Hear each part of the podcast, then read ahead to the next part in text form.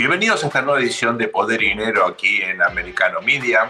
Estamos eh, muy felices de estar a punto ya de cumplir un año al aire. ¿eh? Queremos agradecer, por supuesto, a las autoridades de Americano Media, agradecer particularmente a nuestros productores sin los cuales este programa no hubiese sido posible y nos parecía importante, ¿eh? aprovechando este primer aniversario, eh, rescatar algunos temas, algunos tópicos que hemos venido sistemáticamente debatiendo aquí en, Poder y Dinero, pensando fundamentalmente en bueno, los temas que nos parecen a nosotros eh, más relevantes, que como siempre decimos, nos preocupan y nos ocupan. Eh, hemos He tenido chances de literalmente repasar eh, el contexto, los principales, eh, las principales cuestiones que definen los entornos políticos de casi eh, todos los países más relevantes de la región, de México a Chile, Argentina. Hemos repasado la situación, por supuesto, de Cuba, de Haití, de República Dominicana, nos ocupamos de Costa Rica, El Salvador, eh, mucho de Colombia, por supuesto de Venezuela, que nos duele este desastre humanitario que ha generado allí el chavismo. Hemos analizado Ecuador, Perú, Bolivia, Chile, Paraguay, Brasil, Uruguay, la Argentina. Eh, hemos en algunas oportunidades hablado de problemas, no de países, ¿eh? pero nuestro compromiso ha sido siempre tener la sensibilidad para por lo menos poner foco en aquellas cuestiones que hacen, que conforman la agenda de eh, la región. También, por supuesto, nos ocupamos de la política de Estados Unidos, nos ocupamos de Ucrania, nos ocupamos eh, de algunas situaciones fundamentales que están pasando en, Europa. Ah, hablamos de China, de India, eh, y tenemos, por cuestiones bastante obvias, una preocupación especial por Medio Oriente en general, por Israel en particular. Por eso hoy les proponemos hacer una especie de rápida revisión, un sobrevuelo de cuáles son esas cuestiones eh, que tanto eh, nos han eh, ocupado durante este primer año y también vamos a intercalar algunas voces de quienes fueron, la verdad, los verdaderos protagonistas de este programa, que son los entrevistados. ¿no? Nosotros podemos tener ideas, podemos tener conceptos, podemos plantear cuestiones, pero nosotros nos nutrimos en un conjunto eh, de entrevistados que han sido fundamentales, a los cuales estamos eh, obviamente muy, muy agradecidos. Sin ellos este programa no hubiera tenido sentido eh, y queremos compartir con ustedes algunas de esas voces.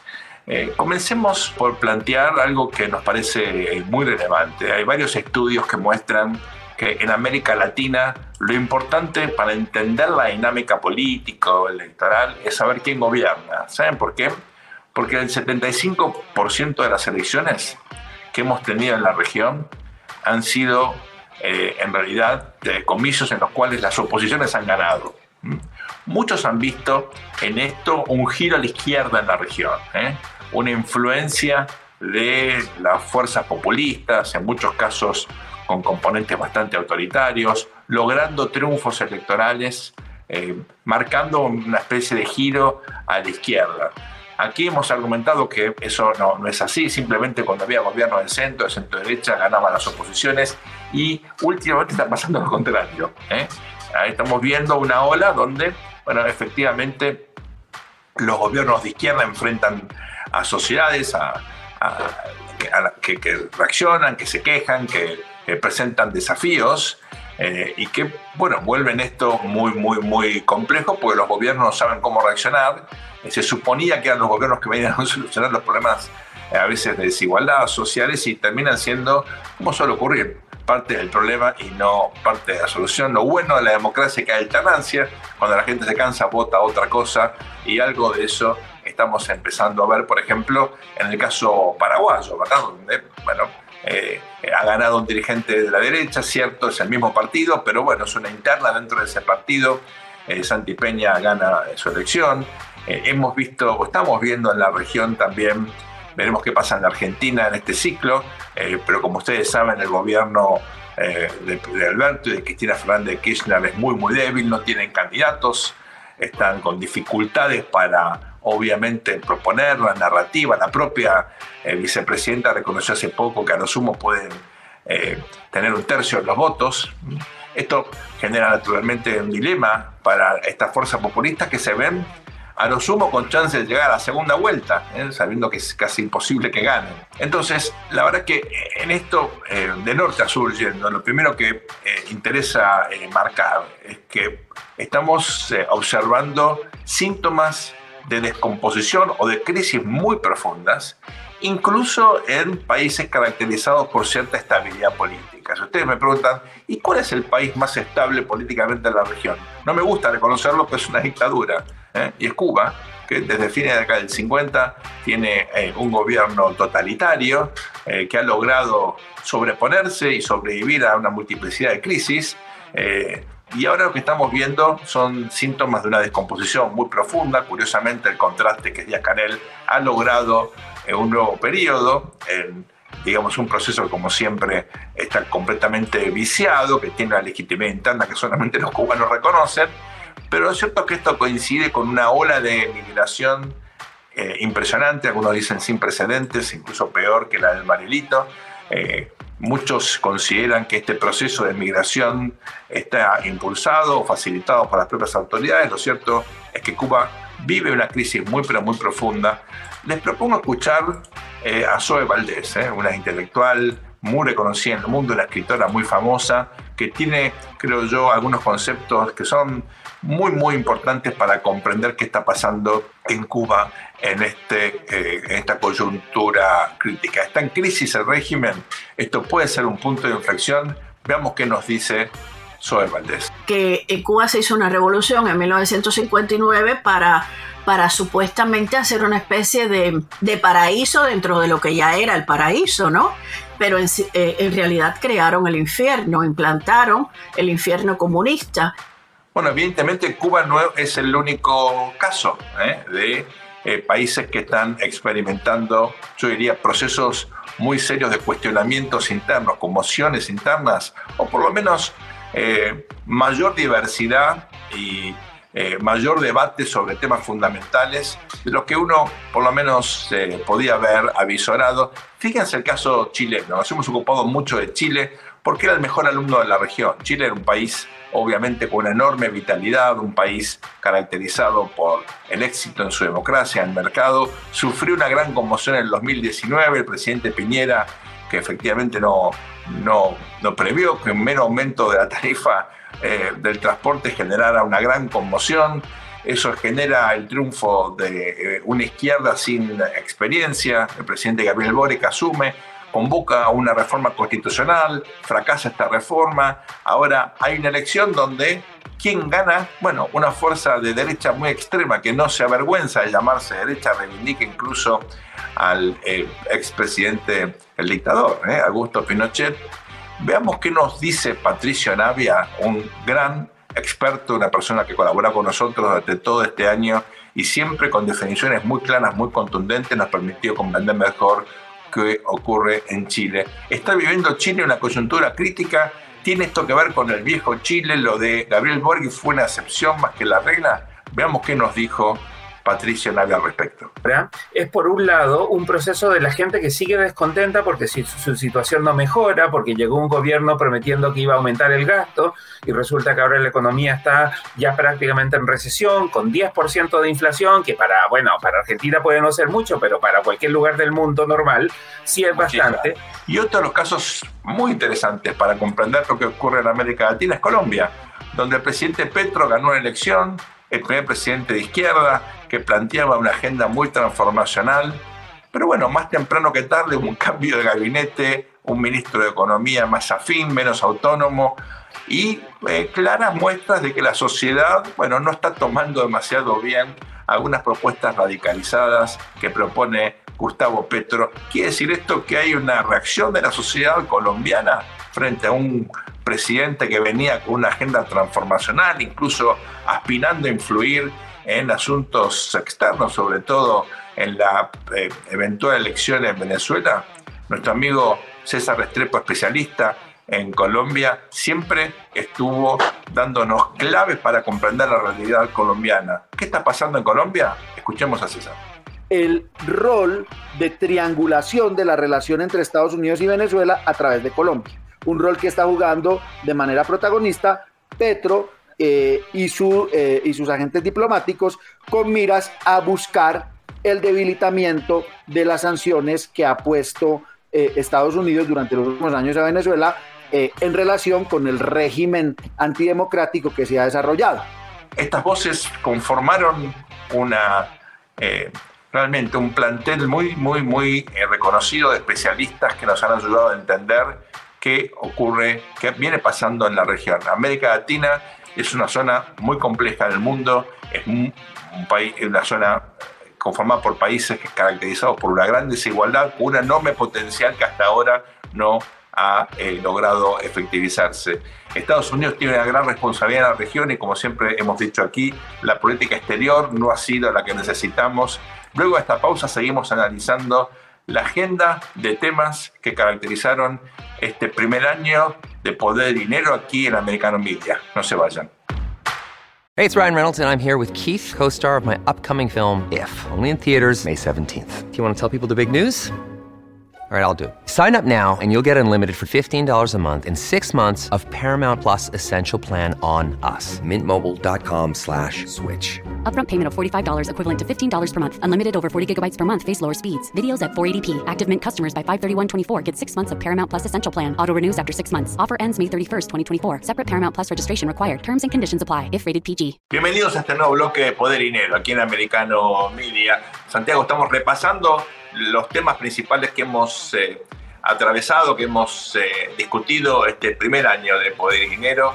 Eh, y así como el bloque anterior repasamos América Latina, que es un área que naturalmente nos importa mucho, te propongo bueno, revisar la cuestión, naturalmente, que creo yo cambió el escenario geopolítico global hace ya casi 15 meses, que es la invasión de Rusia a Ucrania. Hemos, me parece, sistemáticamente tratado este tema ¿Cómo sintetizarías, cuál te parece en, breves conceptos el principal impacto que ha tenido esto en el escenario internacional, tanto en términos económicos como en términos militares, Santi? Digamos, lo más importante de todo es que ha puesto en jaque, o, no diría en jaque, en jaque es una palabra por ahí exagerada, porque yo todavía sigo viendo a los Estados Unidos liderando el mundo, o sea, como el país más importante del mundo, y creo que lo va a seguir siendo incluso después de este conflicto me parece que ha tenido una rebelión en la granja de Estados Unidos. Se le han eh, alineado demasiados elementos en contra que son importantes. Eh, tenemos que tener en cuenta que la administración Biden comienza con un tremendo papelón a nivel, digamos, geopolítico militar en Afganistán.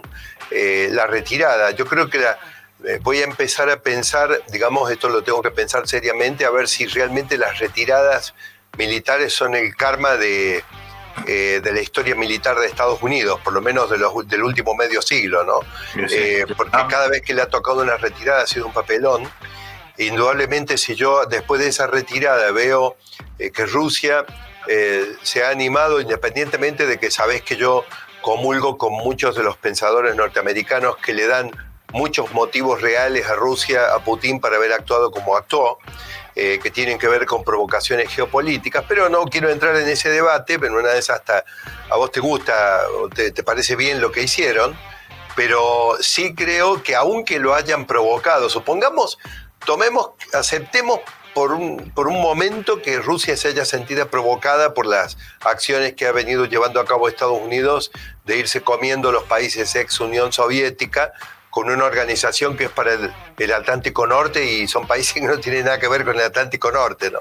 Pero supongamos que, lo mismo, que, no, que, Rusia, digamos, se siente amenazada, pero lo relevante no es que se sienta amenazada, lo relevante es que haya decidido patear el tablero. Eso es lo relevante. Rusia decide patear el tablero, China acompaña en cierta medida a Rusia, y se empiezan a producir una cantidad de elementos que cuestionan qué tan férreo es el liderazgo de Estados Unidos de esta parte del mundo, ¿no es cierto? Después, Sergio, como efecto dominó, vemos a Macron eh, diciendo que se termina el tiempo del vasallaje de Europa respecto a Estados Unidos, y vos sabés que aquí hay cosas que muchas veces en los medios occidentales no han sido cubiertas, porque yo te cuento un secreto. Eh, hay cosas que los medios occidentales no están cubriendo de lo que está ocurriendo en el mundo. Yo sé que esto te sorprende y no, no, lo, no lo crees, como dijo Churchill, lo primero que desaparece con la guerra es la verdad. claro, pero vos sabés que Macron fue con una importante comitiva de empresarios franceses que te, cuento que han cerrado los negocios en China donde han hecho los negocios entre, en, yuanes, es decir, utilizando como moneda pactada para esos acuerdos comerciales los yuanes. Entonces, eh, eh, podemos seguir con, otros elementos como la, los movimientos del presidente Lula eh, y otros hechos desafiantes, digamos, como Irán, Arabia Saudita, pero me parece que esto es suficiente para ya justificar por qué yo digo que si vos me preguntás el hecho más importante de todos es que Estados Unidos de repente, digamos, está, digamos, su liderazgo con un cuestionamiento que por el momento es parcial, pero yo siento que es una situación como de run run, todo el mundo está hablando qué pasa con Estados Unidos. Te propongo, Santi, que escuchemos a Juan Bataleme, que estuvo con nosotros y creo que compartió conceptos fundamentales que tienen que ver con lo que estás hablando y que dan, creo yo, bastante claridad al respecto. A ver qué decía Juan. Primero, entiendo que el compromiso norteamericano con, con Ucrania, a pesar del, del, proceso electoral, va a seguir. Lo que vamos a ver son cambios en la del conflicto.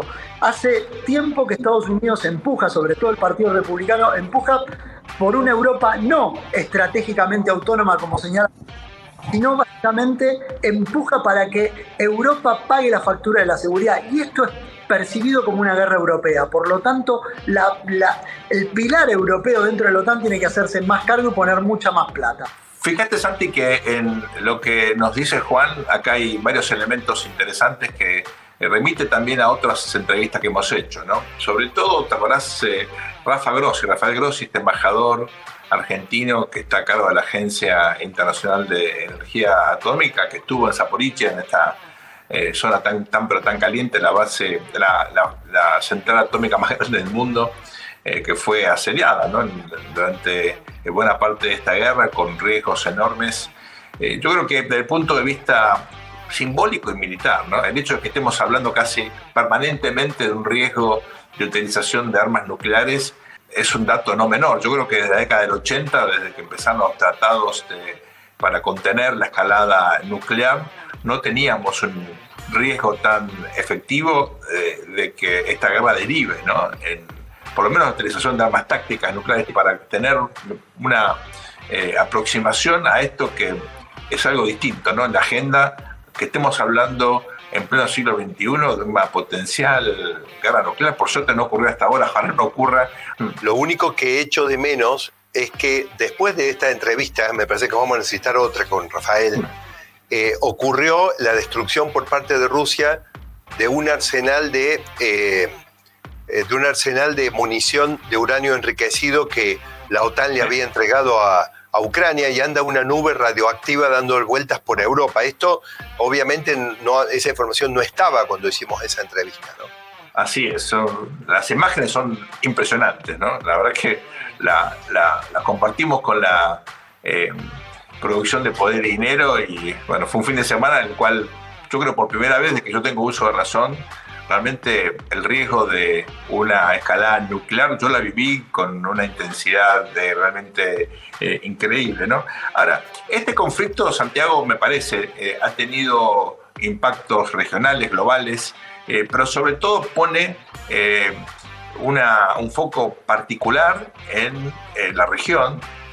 Cuando uno mira Ucrania enseguida hacia el sur, bueno, aparece un país fundamental que tuvo elecciones este año, que es eh, Turquía, más al sur está eh, Medio Oriente, eh, como si fueran partidas de ajedrez simultáneas, lo que pasa en un terreno naturalmente afecta a otros porque estamos en un escenario geopolítico cada vez más complejo, más ambiguo, más volátil y sobre todo más, más incierto. ¿no? Este año hemos tenido una situación bastante notable en Israel con un conflicto interno eh, vinculado a la nueva coalición que armó, con la cual llega al poder Benjamín, una vez más, ¿no? Benjamín Netanyahu, eh, una reforma judicial que generó una reacción interna sin precedentes, con movilizaciones, incluso todavía hoy, ¿no? Cada sábado sale gente a la calle a protestar. Eh, yo creo que vale la pena revisar por lo menos algunos conceptos que compartió con nosotros Julián Slinderman, porque te pone, creo yo, blanco sobre negro sobre esta especie de conflictividad intensa, eh, desafíos a la autoridad, eh, incluso una agenda de seguridad que queda no desplazada, ¿no? pero eh, por lo menos condicionada a los conflictos internos en un país clave para Occidente, para el equilibrio geopolítico mundial, como es Israel. ¿Te parece? Escuchemos a Julián, veamos. No sé decirte en qué capítulo estamos porque como bien decís, las advertencias son históricas, también son reales. Lo que pasa es que lo que se calibra en realidad la advertencia es, por un lado, inducir a Occidente a que diplomáticamente contenga de manera real el avance nuclear iraní, y en caso de que esto falle, es una amenaza a Irán de que no prospere en este camino porque va a ser atacada. Pasa que la decisión del ataque es una decisión importante con consecuencias muy grandes. Finalmente, Santi, tuvimos elecciones eh, en, Turquía y aquí nosotros venimos siguiendo el tema con, bueno, yo diría con, eh, con mucha eh, atención porque Turquía es un actor central ¿no? en el escenario de Europa y por supuesto influye mucho en la región, tiene una historia imperial muy muy fuerte. Tuvimos con nosotros a Pablo Boca, que realmente dejó conceptos, me parece, vitales para comprender qué está pasando en Turquía. Estamos a días de la segunda vuelta. Escuchémoslo, Pablo. Turquía están diciendo que probablemente el presidente Erdogan eh, retrase eh, la, fecha de las elecciones. Ese es el, primer punto. ¿no? no estamos seguros de si las elecciones se van a hacer en mayo como, estaba, como se habían planteado hace por lo menos cuatro semanas atrás. Ese es el primer punto. En segundo lugar, que la estabilidad interna doméstica de Turquía es algo que le interesa, yo diría, que a todas las grandes potencias. No, no, es, algo, no, es, no es un dato menor, es el país que está ahí con un pie en el, eh, digamos, tiene las llaves de los, del, Mar Negro, algo fundamental para las operaciones militares, sobre todo navales, en, el conflicto de, Ucrania. Santi, nos quedan muy poco tiempo en este bloque, pero lo que yo creo que tenemos aquí es eh, en comprimido, cuando uno mira toda la zona del planeta desde Bielorrusia hacia el sur, llegando obviamente eh, al Golfo, una situación donde volvió la guerra, me parece que volvió para quedarse, por lo menos un conflicto mucho más largo, más intenso, más extenso de lo que muchos suponían, con consecuencias geopolíticas, políticas, económicas y culturales que vamos a ver por mucho tiempo en este nuevo escenario. Ya vayan, ya volvemos luego esta muy breve pausa con más poder y dinero aquí en Americano Media. Bienvenidos a este tercer bloque de Poder y Dinero aquí en Americano Media. Santi, te propongo ahora poner foco en, me parece, ¿no? La principal contribución de Donald Trump a la comprensión de la nueva geopolítica global y es poner, haber puesto el foco en China. sos mezquino, ¿eh? porque mirá que son muchas las contribuciones de Donald Trump. Pero, pero esta fue, en mi opinión, la, la, más importante junto con los acuerdos de Abraham. Pero eh, en, definir a China como eh, un eh, país que estaba desafiando el liderazgo de Estados Unidos, cuya concepción del mundo, de la política, de los negocios, eh, era, eh, bueno, claramente confrontacional con lo que conocemos que es el mundo de valores y instituciones de los Estados Unidos.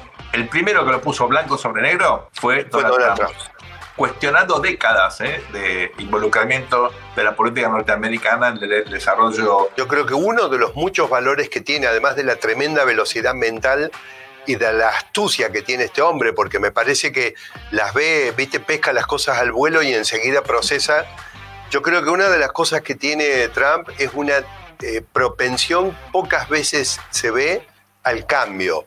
Es decir, es una persona que me, parece que lo que le ha pasado a los Estados Unidos, cosa que yo te acuso a vos de ser parte de eso, de ese fetichismo institucional que ignora las advertencias del mismo eh, Max Weber en la teoría de la burocracia, es decir, las instituciones y todas esas áreas del propio gobierno de los Estados Unidos empiezan a, querer seguir manejando ellas la burocracia y las cuestiones procedimentales que vienen manejando y dejan las cosas correr, se convierten en una inercia que pretende mantener las cosas funcionando de esa forma. Creo que sin un liderazgo con la vocación de romper con eso, eh, va a ser muy difícil eh, salir del, eh, del desafío chino para Estados Unidos. son liderazgos transformacionales que tienen obviamente a veces características un poco bueno, controversiales, por, a veces por sus estilos, por sus formas, rompen moldes, rompen inercias, por eso generan el típico dilema de acción y reacción. pero, pero ¿por qué motivo, Sergio, somos capaces de comprender? Cuando hemos tenido una desgracia, por ejemplo, vamos a suponer, nos hemos caído de la escalera pintando, o, vos, por ejemplo, te caíste de la cama durmiendo esas siestas de cuatro horas, nap, ¿no? De que te dormís vos. O, por ejemplo, eh, cuando eh, alguien tiene un accidente en moto y podemos comprender que llego a la sala de emergencias y en la sala de emergencia tienen que reducir la fractura, que significa acomodar los huesos, y eso duele, ¿no? Pero no puedo entender lo mismo respecto a las instituciones en Estados Unidos. Eh, viniendo a América Latina, te, quiero explicar cuál es mi, devoción por las instituciones con eh, tantas dificultades ¿no? de, de institucional. Eh, llegar a Estados Unidos, te cuento, mi primer día caminando por la ciudad de Washington, yo me estaba emocionado, no podía creer. Este, fui, al Congreso, fui a la Casa Blanca, a la Corte Suprema, fui al Lincoln Memorial, caminaba ahí por el mall viendo los museos y dije, este es un país con instituciones fuertes. Y lo primero que hice, te voy a confesar, antes de todo eso, es ir a la Reserva Federal. y bueno, influenciado por Paul Walker, año 91, octubre del 91, me, ahí casi se me caen las lágrimas, ¿no? Tener un banco central efectivamente tan fuerte. Eh, pues es que cuando uno mira en perspectiva, yo creo que la solidez de la democracia norteamericana pasa por los valores, pasa por la energía que tiene esa sociedad, la capacidad de transformación. Por el sector privado, por el, sector, privado que, está, basado en eso, Sergio. El sector privado, en realidad, porque el mercado que es, el mercado en realidad son las personas que toman decisiones. De acuerdo. Pero, mientras más libres la puedan tomar, sujetas solamente a las regulaciones, digamos, que son propias del mundo civilizado, eh, más eficiente va a ser. Pero eh, yo siempre creo que institucionalmente Estados Unidos tiene un diseño que eh, deviene de los grandes padres fundadores que se centra gracias al cual me parece, ¿no? Tenemos... Yo te propongo vos que empecemos a pensar juntos en mecanismos de reseteo automático de las rigideces institucionales. Porque si vos me hablas de valores, yo te compro. Si vos me hablas de instituciones, el problema es que las instituciones las empiezan a ocupar hombres y mujeres y después empiezan a desarrollar objetivos que no tienen que ver con los fines para los cuales fueron creadas. Volviendo al punto eh, original que quería discutir contigo, Santi, fíjate que eh, en este año nosotros hemos tratado de diferentes elementos vinculados justamente a la cuestión de China. Hemos hablado de bueno, las lógicas eh, de la renovación de, sus autoridades. ¿Te acuerdas que Mariano Turci nos ayudó a entender por qué Xi Jinping eh, bueno, había cambiado el sistema de dos términos sin reelección y se había eh, entronizado en el poder? pero yo recuerdo algo que a mí me impactó mucho para entender la lógica geopolítica y el impacto en nuestra región de este nuevo poder chino, que fue la entrevista que le hicimos al almirante Benito Rótolo, sí. que nos realmente ayudó para, bueno, evaluar qué, qué, significa China, qué significa China desde el punto de vista eh, justamente, ¿no? Eh, tanto eh, militar como algo que uno puede caracterizar como una amenaza creciente en el Atlántico Sur. ¿Te parece que repasemos la, la entrevista que hicimos con el almirante Roto? A mí, no me lo pierdo. Personal, fue clave. Veamos.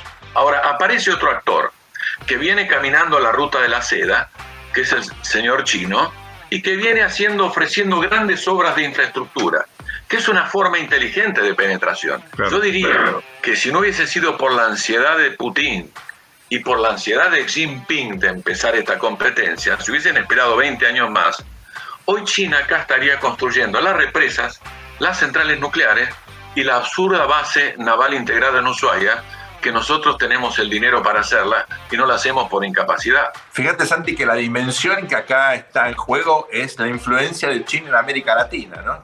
Hace poco revisaba un mapa de comercio y fíjate, para países eh, fundamentales de la región, México, por ejemplo, Brasil, eh, Perú, eh, Colombia, China es un socio comercial fundamental, muchas veces el más importante, o el que ha crecido más en términos relativos en los últimos tiempos. Es un actor fundamental o sea que hay una ola ahora de inversión extranjera directa de empresas chinas en México para ser parte del NAFTA, es decir, para aprovechar el Tratado de Libre Comercio, de alguna manera tratando de limitar las sanciones comerciales que me parece de forma un poquito automática y sin pensar demasiado siguen poniendo a la administración Biden, incluso en la reunión del G7 recientemente en Hiroshima y en, Japón, eh, bueno, hablaron de reforzar, de profundizar esas sanciones que no tienen, en mi opinión, ningún sentido. Sergio, el desembarco de empresas chinas entonces en México, intentando aprovechar el nuevo esquema del sería el nearshoring en el caso de, de México, ¿no? Pero esto demostrando que China lo que hace es infiltrar el sistema. China ha descubierto cómo infiltrarte el sistema y lo va a seguir haciendo si no eh, las instituciones del sistema eh, no cambian. A eh, diferencia de lo que era la, la, Unión Soviética, que te competía por ahí en términos militares, te competía en la carrera espacial, pero efectivamente no tenía empresas eh, tecnológicamente ni financieramente en condiciones de competir con Occidente, ¿no? No, la, Unión Soviética fue como dos trenes que vienen de frente a chocar, cada uno de ellos con una cantidad de vagones atrás que soportados en su economía. Obviamente, digamos, es imposible competir con la economía de los Estados Unidos, o por lo menos lo era en esa época. En cambio, China es mucho más inteligente como potencia y más peligrosa. Eh, bueno, lo que ha hecho China es muy, muy importante, es algo gradual, que se ha venido profundizando en los últimos tiempos. Hemos entrevistado al principal especialista de estos temas en Estados Unidos, que es el doctor Evan Ellis. Si te parece, lo escuchamos. Me parece que en su contribución aquí a Poder y Dinero ha dejado los conceptos fundantes para eh, realmente evaluar el impacto que ha tenido, que está teniendo, que va a seguir teniendo China en América Latina. Veamos. Una gran entrevista. Entonces, parte del problema de China ha sido um, la manera predatorio de sus empresas en el contexto con la coordinación de, del gobierno chino para, para buscar tanto valor agregado para um, las empresas chinas y no para las empresas americanas. En síntesis, Santi, vemos que Estados Unidos tiene una competencia realmente hasta ahora sin precedentes en China, tanto desde el punto de vista militar, fíjate lo de Taiwán, desde el punto de vista conceptual, cultural, eh, un país con capacidad realmente de pelear en términos tecnológicos, ahí está la tecnología famosa del 5G, y con, como vos decís muy bien, ¿no? Eh, utilizando las contradicciones del sistema, como el Tratado de Libre Comercio, para, bueno, si hay, si hay nearshoring, ellos ser parte de eso, ¿verdad? Claro, soy, ahora estoy cerquita, ahora nearshoring, ahora me instalo en México. No, no, los chinos son terribles. Además, los chinos se mueven, es, los chinos aplican el lema diciendo y haciendo. Nada de perder tiempo, de andar votando nada en ningún lado, ¿viste? Eh, lo quieren levantar al presidente Jintao de la vienen dos tipos y se lo llevan del brazo. O sea, bueno, te pueden no gustar, pero son tus adversarios. China llegó para quedarse el primero que lo vio, que lo dijo, generando controversia y debatiendo con buena parte de la élite norteamericana que durante décadas estuvo impulsando esto sin evaluar sus consecuencias, fue Donald Trump. En este programa decimos las cosas que pensamos. Ellos evaluaron las consecuencias, esos son tus amigos demócratas de Wall Street que hicieron un maridaje porque ellos lo que querían era, los movía solamente la codicia de producir en donde se podía producir más barato, con menos costos laborales, no cumpliendo las normas ambientales que hay que cumplir en los Estados Unidos o en el resto del mundo occidental, eh, para aumentar las ganancias. Por supuesto, si en el medio Estados Unidos pierde el liderazgo, a ellos no les importa porque ellos tienen más ganancias. Después de esta pausa volvemos con más poder y dinero, no se vayan. Bienvenidos a este nuevo bloque de Poder y Dinero aquí en Americano Media. Estamos haciendo un recorrido por este primer año ¿eh? en el aire. Eh, estamos muy agradecidos con eh, Americano, con nuestra producción. para Santiago, para Fabián y para mí ha sido un privilegio poder compartir esta pantalla con ustedes. Santi, para mí, no sé si compartís, una de las sorpresas en este año fue el resultado de las elecciones eh, de eh, noviembre pasado, que finalmente bueno, le dieron a eh, la administración Biden, a, los demócratas, un resultado mejor al esperado. Se esperaba una ola roja, eso no sucedió. Bueno, pero, pero ahí vos y Fabián tenían un elemento y es que la economía es el factor más importante, pero no el único. Y yo creo que hay un segundo elemento que ahí pesó y es que los demócratas, que para las triquiñuelas electorales son muy buenos, eh, para la administración, la gestión, la política internacional, la geopolítica, para todo eso, digamos, no invocaron una, se dedicaron a inflar. Y no nos olvidemos que ya la población en Estados Unidos, los ciudadanos se han dado cuenta que todo lo que está soportando el presidente Trump son persecuciones y no tienen fundamento. Pero en aquel momento que había empezado hacía menos tiempo, parecía que eh, en una de esas muchos se habrán engañado. Yo creo que hubo varios elementos donde los demócratas a propósito inflaron la expectativa para después hacer aparecer el resultado como no tan grave por cuando en realidad perdieron la Cámara de Representantes, ¿no? Con la discusión del techo de la deuda, si es importante o no es importante la elección esa. Sin embargo, es como decís.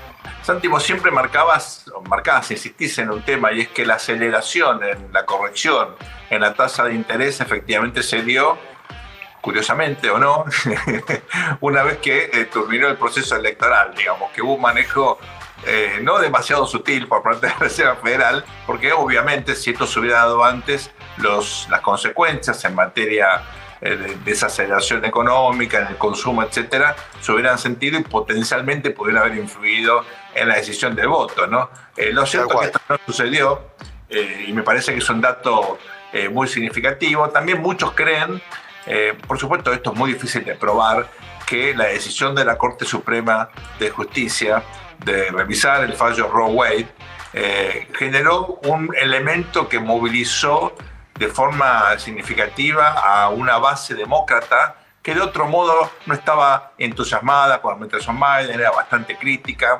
Son sectores más radicalizados que en su momento en la primaria apoyaban eh, a, Bernie Sanders, que tenían desconfianza con Biden, pero bueno, luego este fallo, al margen de Biden, al margen de la tibieza de esta administración, decidieron involucrarse en el proceso electoral, eh, fueron fundamentales también en el, fundraising, en, juntar dinero para el financiamiento de esta campaña.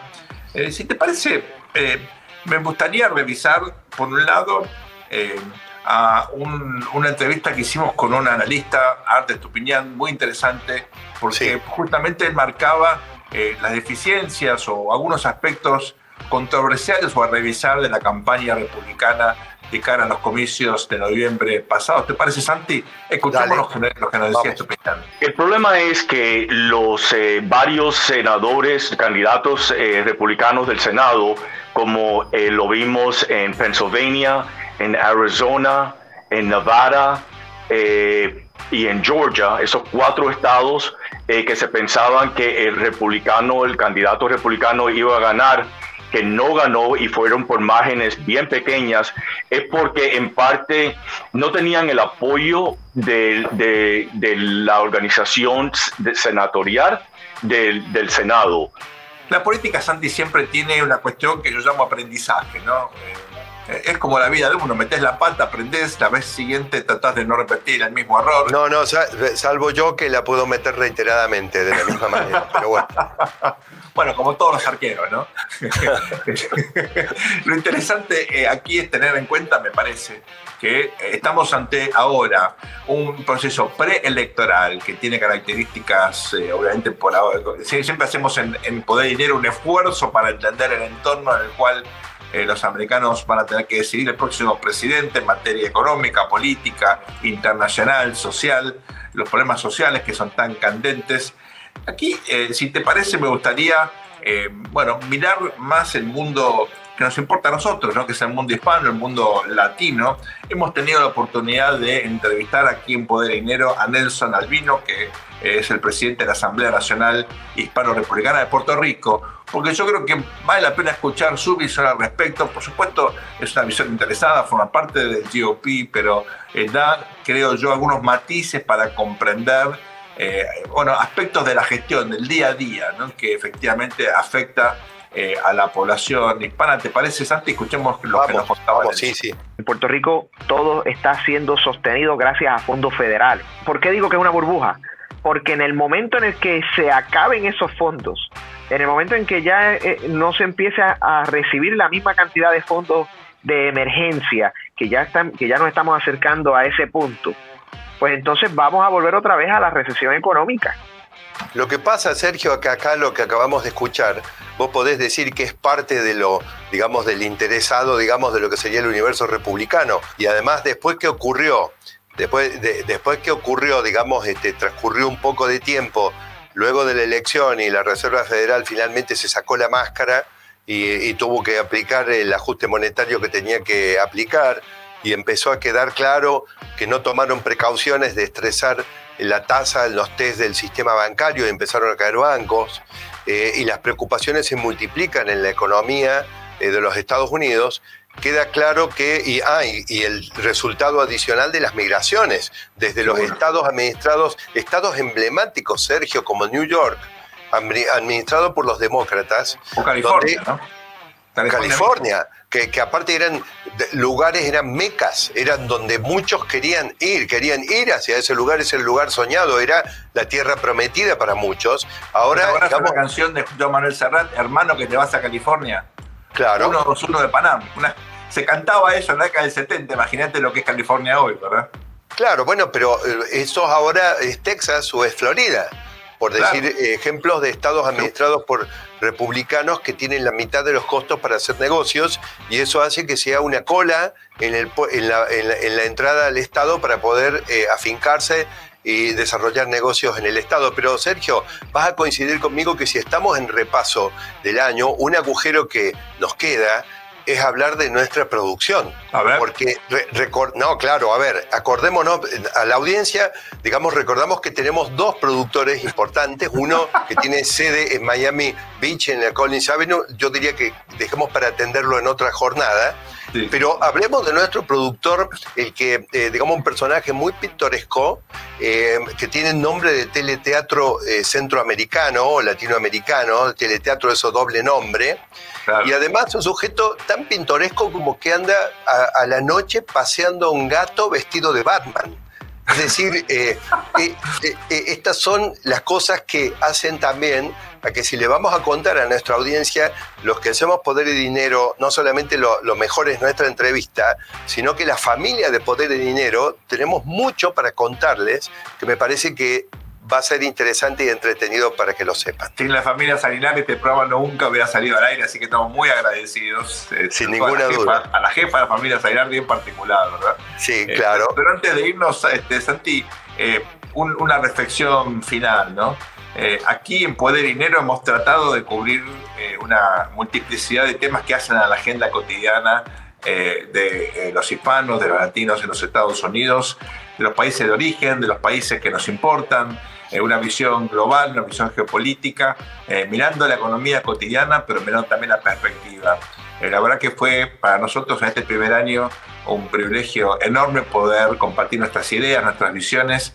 Estamos muy agradecidos a Americano Media eh, en particular para mí fue un enorme placer y una experiencia eh, intelectual y humana eh, enorme, interesante, y les quiero agradecer a todos ustedes, pero sobre todo a la audiencia, Santi, sin ellos yo también, no sería posible. Yo también les quiero agradecer a todos, a vos, a cada uno de los que hacemos Poder y Dinero, Americano Media, y no nos olvidemos del privilegio de participar en una batalla cultural que debe torcer el destino de un mundo occidental que no va eh, en franco progreso, sino deterioro con esas ideas.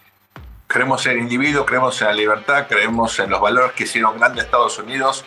Gracias por acompañarnos. Esto ha sido Poder y Dinero aquí en Americano Media. Hasta la próxima.